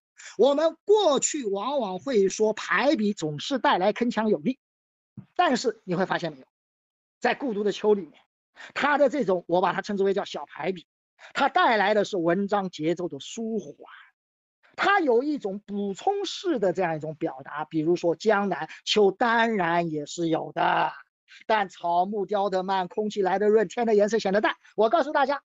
他前面几幅秋景图就靠着这样的一个内在的节奏，然后靠着他心中的那个虚景，然后移到文字，移到书面而成了。然后很不幸，写到第五幅图的时候，写到那个人，实话实说，他心中没有那个图了。所以他就写到了人，然后你会发现没有？你会发现了没有？哎，天可不是嘛，北方人，我的妈呀，分行了，像诗一样。知道郁达夫在干什么吗？我告诉大家啊，到十一年之中最好也没有的 Golden Days，连洋文都出来了。哎，你知道了吗？郁达夫写到这儿，长叹了一口气：“我的妈呀，好像离两千字还有点距离嘛。”知道了吧？下面那一段你看看，有些批评家说，和前面“哎，天可真凉了”这个从印刷来看，给我们的感觉就是不一样了。你现在知道了吧？凑文字最好办办法是什么？写论文就是引用，引用有两种。啊，当然引名家的最好。然后呢，就是引分析的文本，然后来分析。写散文最好最好凑文字的是什么？就是靠议论。郁达夫哼哧一下搞了个他妈的二三百个字啊！有些批评家说，这一下一看，我的妈呀，离两千字不远了，他舒服了。所以南国之秋，当然，然后三分之二，三分之二是这样来的。好，概括的说，啊，这个因为呃时间关系啊，我还记得这个呃林木老师跟我讲啊，讲超不要超过两个钟头啊，我稍微对我今天讲的啊做一个呃不可能的小结啊，不可能的小结啊，我想说的是啊，这个我想说的总结的话，我觉得我前面都说过了。啊，好像再重复一下也没啥意思啊。就是，呃，其实我希望恳求大家的是啊，带着我的这样一种方法去找典型的写作中形成的散文，因为我现在找到了三篇啊，这个《公寓生活记趣》《孤独的秋》啊，还有《小北平》啊，而这样一种散文啊，它的一个写作中形成的文本内的标记。是非常的清晰，它的文气啊会具有一些啊这个共通的一个特点，而显然拿来作为陪衬的啊还有还有荷塘月色啊，当然荷塘月色这个时间关系，我这儿今天就不扯了啊，因为我觉得我忽然发现六篇结果一点都没提的啊，恰恰是呃朱自清的《荷塘月色》啊。那我认为啊，其实最可以拿来作为陪衬的，是余秋雨的《道士塔》，是那样一种啊这个构思中成型的散文。所以回到我前面讲的这个起点啊，就是就是什么？看来啊，我今天讲着讲着，好像我自己都觉得，好像你当然也可以说是鉴赏，但是坦率的讲，我从内心是很不愿意承认是鉴赏，是因为啊，是因为，是因为什么？是因为，在我这样细读的时候，我不是简单的要夸某一个句子。甚至不是某一篇文章写得好，当然我也会说他写得好，但是我试图做的是什么？或者说，我试图让大家看到的是什么？看到的是，我认为发明了一个这样一个从构思、从写作过程这样一个。以我所见，过去很少有人关注的这样一个维度，来对散文的写法进行认知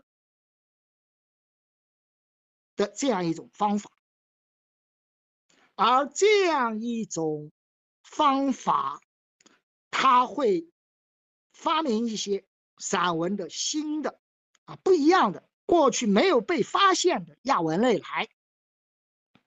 而这样一个发现，它会对我们阅读、研究，甚至是学习写作，它会提供了高度的自觉和反思。而这样一种做法，如果它具有一些合理性的话，那么我要说，这样一种，比如说写作中形成和构思中成型这样一对。亚文类的发现，它本身它又构成了某种，举一个例子，啊，是一个例子，它又可能构成了某种研究散文的方法论的自觉。啊，说到这儿，那可能有朋友会说：“哎呀，牛吹牛谁不会啊？”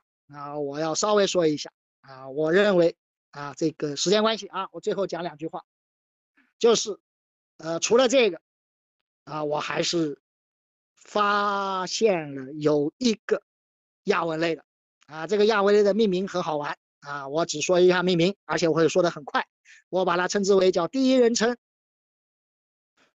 闷而不骚回忆性的忏悔体散文，啊，这个我我也不说篇目了，啊，我认为这个。可以说，在某种意义上来讲，从形式到内容的阅读上，可能比这个我今天讲的还要成熟一些。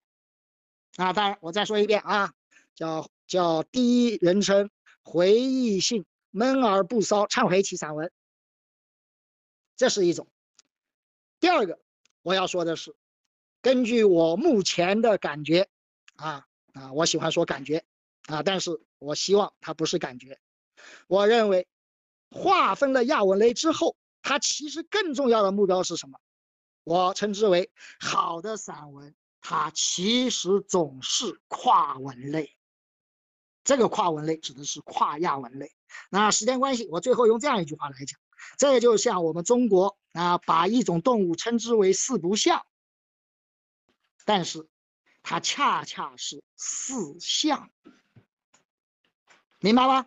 啊，这个就说到啊，我要写这个合欢树，我就认为啊，我没有写出来的部分啊，我曾经试图啊，也不是试图也干过啊，做过一个讲座啊，称之为如何想象机器人如何阅读合欢树。在我那样一个所谓想象机器人如何读合欢树的方法的背后，我告诉大家最重要的是什么？啊，或者说最重要的之一是什么？之一就是合欢树，虽然真的太不像了，但是它确实还是托物言志体的散文。